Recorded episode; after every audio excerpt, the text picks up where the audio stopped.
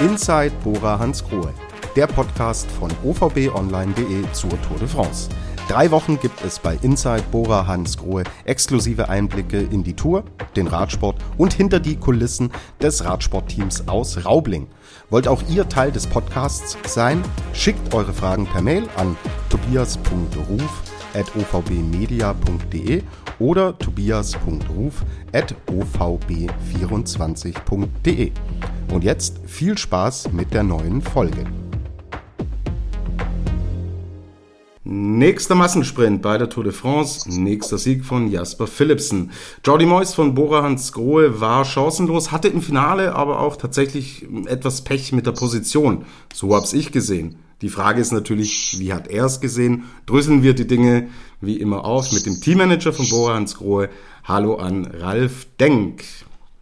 Hallo und äh, schöne Grüße nach Rosenheim. Ja, Ralf, bevor wir auf den Sprint zu sprechen kommen, war heute nach dem brutalen Tag gestern und in Hinblick auf das, was auf uns jetzt wartet bei der Tour de France, war heute endlich der Tag zum Durchschnaufen? Ich würde schon fast ein Stück weit sagen, es hat eine Ausreißergruppe gegeben, aber mit drei Leuten hat man das jetzt nicht so besonders ernst genommen, hat man auch nicht viel Vorsprung gegeben und äh, im Endeffekt wurde die Ausreißergruppe an der kurzen Leine gehalten und äh, man hat sie verhungern lassen.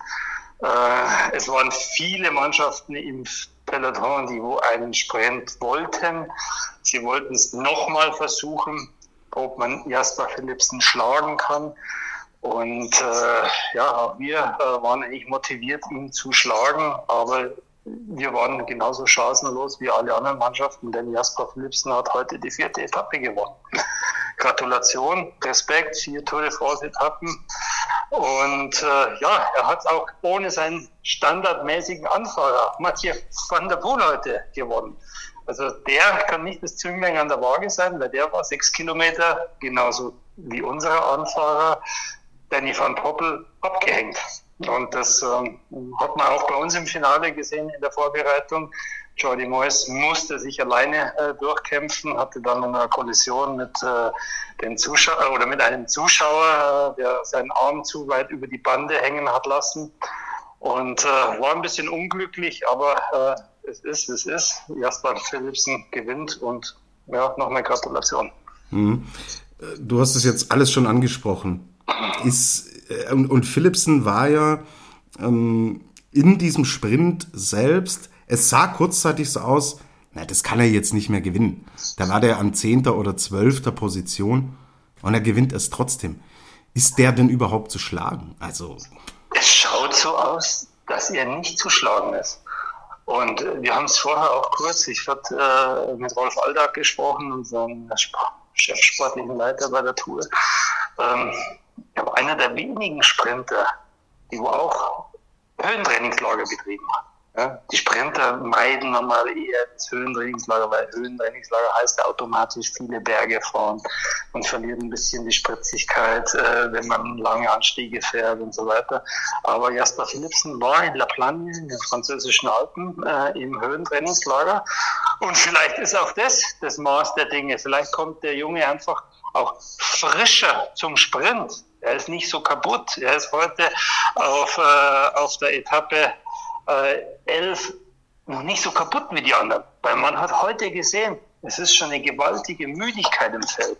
Ja, unser oder unser Mann für die Sprintvorbereitung, Danny van Poppel, ist ein gestandener Profi, ist wirklich auch eine gute Tour de France bis, da, bis dato gefahren. Nicht nur im Leadout, beim Sprintbereich, sondern hat auch Jai Hindley viel unterstützt auf den Flachpassagen. Der war kaputt heute. Und auch ein Mathieu von der Poel war kaputt. Also die letzten Tage, die extreme Hitze, gestern über 40 Grad, heute war es ein Stück weit kühler, die hat schon Körner gekostet. Mhm. Jetzt in der Konstellation, also wenn wir uns den Etappenplan anschauen, ich rechne noch mit maximal drei Massensprints. Wie geht's dir? Ja, ich sehe ich sehe es auch so. Plus minus Paris, ja, sicher.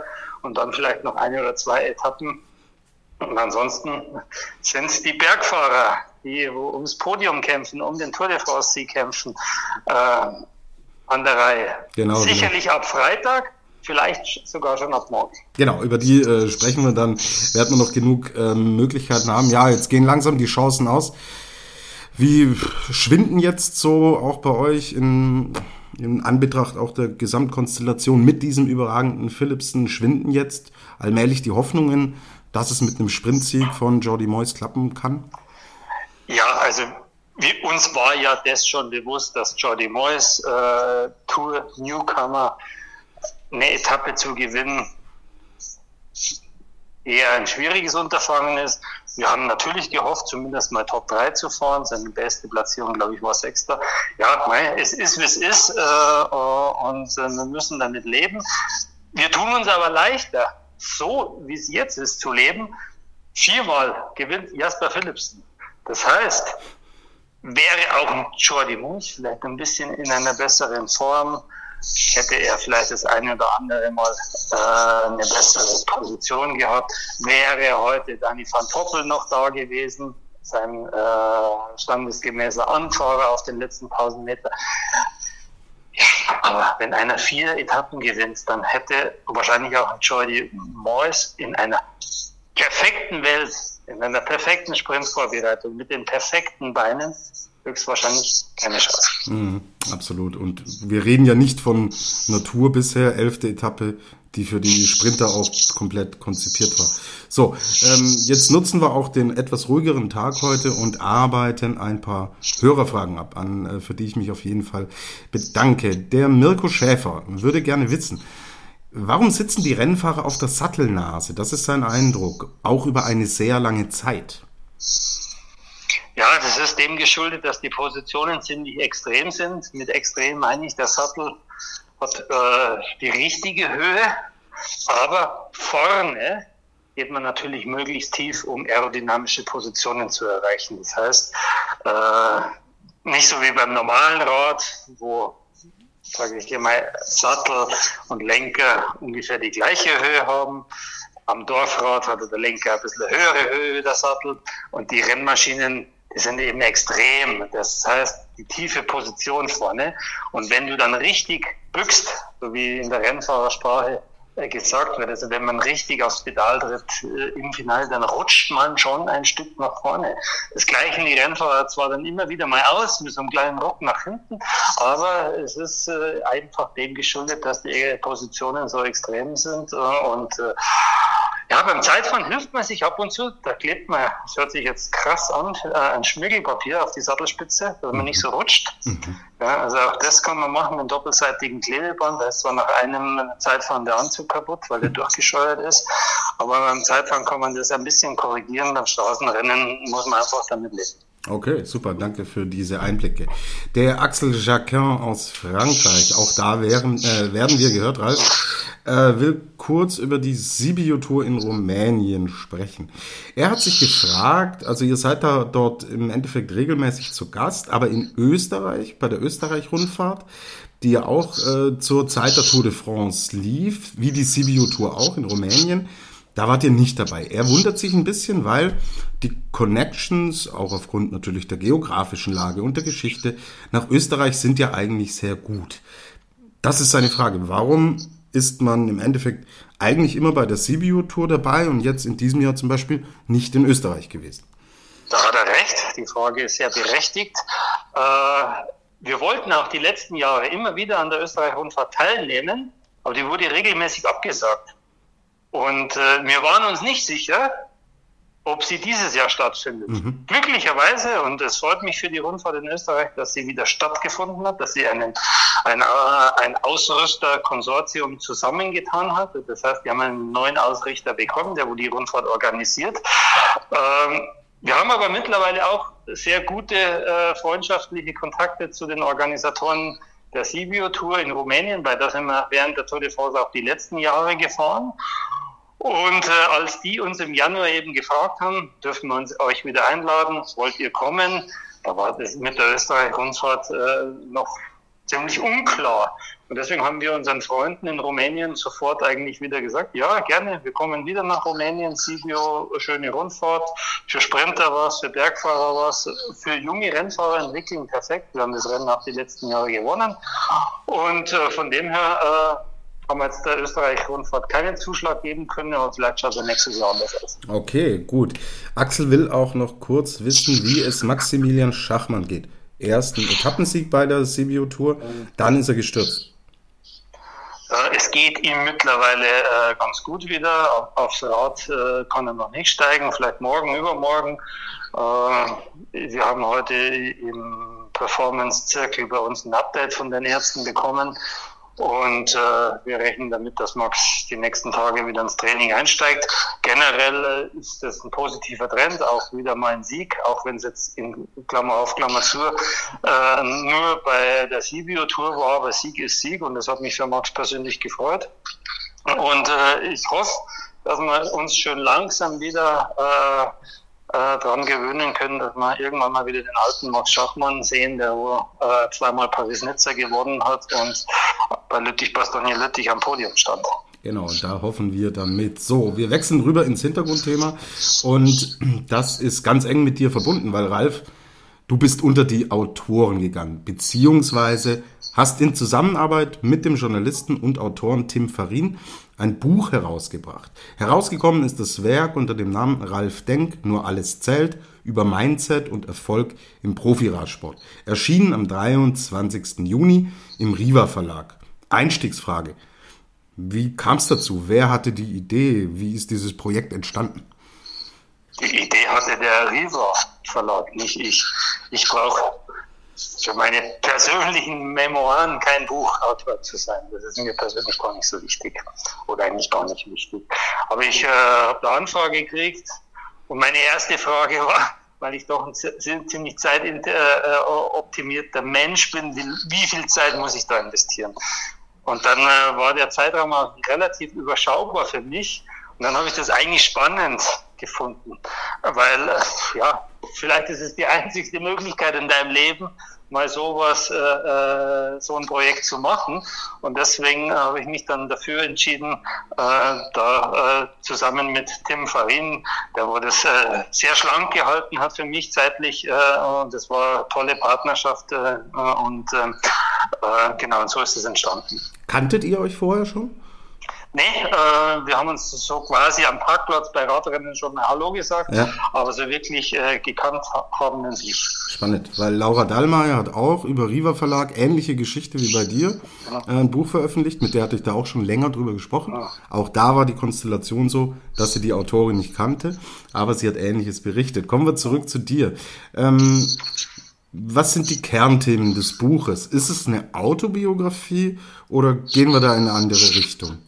Nee, ich würde sagen, es ist keine äh, Autobiografie, sondern einfach, es sind Geschichten, die ich erlebt habe, sowohl als Rennfahrer, und ich bezeichne ja meine Karriere eher auch im Buch als Mickey Mouse Karriere. Das heißt, ich war äh, kein wirklich erfolgreicher Rennfahrer, äh, ein paar Mal bayerischer Meister geworden, aber äh, ich habe es nie zur Tour de France geschafft, nie zum Giro Italia geschafft. Ähm, aber ich habe immer für den Radsport gelebt und äh, bin auch verliebt in den Radsport. Und äh, ja, es geht um, äh, wie das Ganze entstanden ist, wie ein äh, regionales äh, Mountainbike-Team, wo ja am Anfang der 2000er Jahre eigentlich der, der, der Grundstein war von dem heutigen äh, Team Bora Hans Grohe. Es geht aber auch um Geschichten, wie haben wir Sagan äh, zu, zu, zu uns gelockt äh, ins Team, wie haben wir äh, Bohrer, Hans Grohe und Specialized, die drei größten Sponsoren in unserem Pool aktuell gewonnen. Es geht um unsere erste Tour de France vor zehn Jahren, wo ich mega Bauchweh hatte, als äh, mir kurz davor äh, mein dortmaliger Sponsor NetApp gesagt hat, es ist Schluss, wir hören auf mit dem Radsport. Das Team stand während der ersten Tour de France mit einem Fuß schon im Abgrund. Äh, ich konnte dann am Ruhetag der Tour de France 2014 den neuen Sponsor Bora eben präsentieren, was mich sehr gefreut hat. Es geht aber auch um den Löwenkampf zwischen Bennett und Ackermann. Hm. Beides waren Junglöwen. Beides waren sehr erfolgreiche Sprinter. Aber wenn Junglöwen erwachsen werden, dann gibt es auch Konflikte im Tierreich. Und so war das ähnlich bei uns im Team auch mit Bennett und Ackermann. Ja, äh, und äh, wenn man so jetzt das, was ich so erzählt habe, äh, mal niederschreibt, äh, dann sind es plötzlich irgendwie 200 Seiten. Und äh, genau, ich würde mich freuen, wenn der eine oder andere Hörer, äh, wenn man zuschlägt, sich ein Buch zulegt und äh, äh, das mal durchliest. Wie, Könnte vielleicht ganz interessant sein. Absolut, absolut. Ich bin schon mittendrin und kann es nur empfehlen. Wie kann man sich denn den Entstehungsprozess vorstellen? Zieht man da alte Unterlagen zu Rate? Hast du die Dinge alle im Kopf? Musst du vielleicht auch mal irgendjemanden nochmal anrufen und sagen, hey, sag mal, wie genau war das denn damals? Weil die Zeitspanne ist ja ultra lang. Die ist ultra lang, die ist äh, mehr wie 20 Jahre die Zeitspanne, aber ich habe eigentlich alles im Kopf ein ziemliches Elefantengedächtnis äh, und habe eigentlich da keinen fragen müssen oder keine Unterlagen, gibt es eh nicht mehr Unterlagen. Äh, klar äh, habe ich immer so ein Stück weit ein Konzept für den Profi-Radsport äh, in der Schublade gehabt. Äh, das war auch niedergeschrieben, äh, aber hm, das war niedergeschrieben von mir und deswegen war es auch bei mir im Kopf äh, dortmals immer präsent und auch heute noch präsent. Mhm, gut. Abschließend, ist es nur was für eingefleischte Radsportfans oder auch für ein anderes Publikum? Nee, würde ich nicht sagen, weil äh, es geht auch äh, in einem Teil des Buches, äh, mit Fleiß kommt man weit. Oder ich persönlich glaube an das Glück des Tüchtigen. Und äh, das sind zwei äh, Sprichwörter, die, äh, wo man sicherlich auch im Geschäftsleben anwenden kann. Ja? Und äh, mein heutiger Hauptsponsor äh, und Gründer der Firma Bora, äh, Willi Bruckbauer, der sagt immer zu mir, im Geschäftsleben ist es sehr leicht, erfolgreich zu sein. Wir haben ja die emotionale Komponente, wie du im Sport hast, wo Emotionen und wo, wo auch ähm, äh, ja nicht alles planbar ist. Es ist im Sport viel schwieriger wie im Business. Im Business brauchst du nur Zielstrebigkeit und äh, einen Weg und den musst du verfolgen und, dann bist du erfolgreich. Ja, also das ist die Sichtweise von Billy Bockbauer. Business versus Sport. Aber teile ich nicht ganz mit ihm. Es ist in beiden Bereichen nicht ganz einfach, aber man braucht eine Vision, man braucht ein Ziel und äh, dann glaube ich, kann man schon auch sagen, das Glück des Tüchtigen tritt äh, ein. Genau, und wer darüber mehr wissen will, wie gesagt, ich kann es auch nur empfehlen. Mhm. Ralf denkt, nur alles zählt über Mindset und Erfolg im Profiradsport. Ähm, wir verlinken einmal den Link zu, auch zum Riva Verlag in den Shownotes und dann haben wir eine sehr gute Nachricht für alle Hörer, denn äh, Ralf, du hast uns dankenswerterweise Exemplare zur Verfügung gestellt, die wir verlosen. So, ihr sendet uns eine E-Mail an gewinnspiel.ovb.net mit dem Stichwort Buch Ralf Denk. Keine Sorge, auch das verlinke ich in den Show Notes und werde es hier die kommenden Tage immer wieder ähm, äh, zum Besten geben. Vergesst bitte nicht in der Mail Namen, Adresse und die Telefonnummer. Nur so könnt ihr im Endeffekt gewinnen. Teilnahmeschluss ist der 20. Juli, Juli also Donnerstag in einer Woche. Aber wie gesagt, alles in den Show Notes und in den kommenden Folgen von Inside Bora Hans Grohe. So, Ralf, jetzt schauen wir auf den Donnerstag. Ist es die Ruhe vor dem Sturm oder wird es gar nicht so ruhig? Also schauen wir uns das Profil an. Äh, von Rouen geht es nach Belleville en Beaujolais. 170 Kilometer werden gefahren. Welliger Beginn. Im zweiten Teil wird es dann deutlich anspruchsvoller zwei Anstiege der zweiten Kategorie auf den letzten 50 Kilometern sind zu bewältigen. Dann gibt's auch noch Bonussekunden. Jetzt drösen wir die Geschichte auf. Ist es die Ruhe vor dem Sturm oder glaubst du, dass die zwei Verrückten da äh, oben im Gesamtklassement morgen auch schon auf die Gesamtwertung wieder fahren? Meiner Meinung nach ist es die Ruhe vor dem Sturm. Es ist eine sehr, sehr gute Möglichkeit, glaube ich, morgen für eine Ausreißergruppe. Wenn man sich mal die Tour de France äh, dieses Jahr anschaut, so viele Ausreißergruppen haben noch nicht den Zielstrich gesehen. Sie wurden vor dem Zielstrich eingeholt. Wenn man jetzt mal die Etappe am Puy de Dôme äh, zum Beispiel ausklammert. Und deswegen glaube ich, für bergfeste Rolleure morgen eine große äh, Möglichkeit, das Ziel vor den äh, vor dem Feld zu erreichen, aus einer kleinen Gruppe äh, sich den Tagessieg aus, äh, auszumachen. Und ähm, wir werden, glaube ich, auch äh, versuchen, äh, morgen dabei zu sein. Ich erwarte einen harten Kampf um die Ausreißergruppe mit vielen, vielen Attacken. Und äh, wir, werden, wir würden froh sein, wenn auch dann der Richtige von Bora Hans Grohe, der wo aktuell gut in Form ist, dem wo das Profil gut liegt, äh, in der Gruppe ist und dann darf er auch sein Glück versuchen. Es bringt jetzt nichts, wenn du zum Beispiel äh, in der Gruppe einen Sprinter platzierst, wie zum Beispiel jetzt Jordi Moyes, weil wir haben zum Schluss äh, zwei Berge der zweiten Kategorie und da wird wahrscheinlich immer ein besserer Bergfahrer wie Jordi Moyes in der Gruppe sein. Das heißt, Jordi Moyes tut sich meiner Meinung nach morgen schwer, aus einer Ausreißergruppe diese Etappe gewinnen, sondern man braucht schon einen bergfesten Rolleur, vielleicht einen Patrick Konrad, vielleicht einen Nils Polit. Äh, wir werden sehen, es ist kein Wunschkonzert, äh, in die Gruppe des Tages morgen zu kommen. Ich erwarte einen harten Fight, aber wir werden es versuchen. Ist Buchmann eine Option oder sagt man, hey, äh, ab Freitag geht es dann wieder richtig nach oben? Da wäre ein frischer, fitter Emanuel Buchmann als Unterstützung für Chai Hindley eigentlich wichtiger? Äh, dass Emanuel so eine Etappe gewinnen kann, eher schwierig. Wenn man sich das mal genau anschaut, dann haben wir vom letzten Berg eigentlich äh, viele Abwärtskilometer äh, und es sind äh, schlu schlussendlich ja, fast 30 Kilometer äh, noch ins Ziel. Und äh, dass Emanuel Rennen gewinnt, da muss er schon fast alleine ankommen und 30 Kilometer dann äh, zum Schluss alleine zu fahren. Ja gut, er hat es bei der deutschen Meisterschaft äh, bewiesen, aber deutsche Meisterschaft und Tour de France ist nicht ganz vergleichbar. Und deswegen äh, glaube ich schon, dass Emanuel vielleicht noch eine Etappe gewinnen kann, äh, aber eher im, im äh, mehr gebirgigen Terrain, als es morgen ist. Okay, gut, schauen wir es uns an. Wird sicher wieder sehr, sehr spannend. So kennen wir es von dieser Tour de France und sagen wieder mal vielen Dank für heute an dich, lieber Ralf Denk. Wir hören uns dann morgen wieder. Dann sind wir wieder eine Etappe schlauer. Danke und beste Grüße. Beste Grüße zurück nach Rosenheim und schönen Abend. Das war die heutige Ausgabe von Inside Bora Hans Grohe. Danke fürs Zuhören. Wir freuen uns über Feedback und Fragen an tobias.ruf.ovbmedia.de oder tobias.ruf.ovb24.de.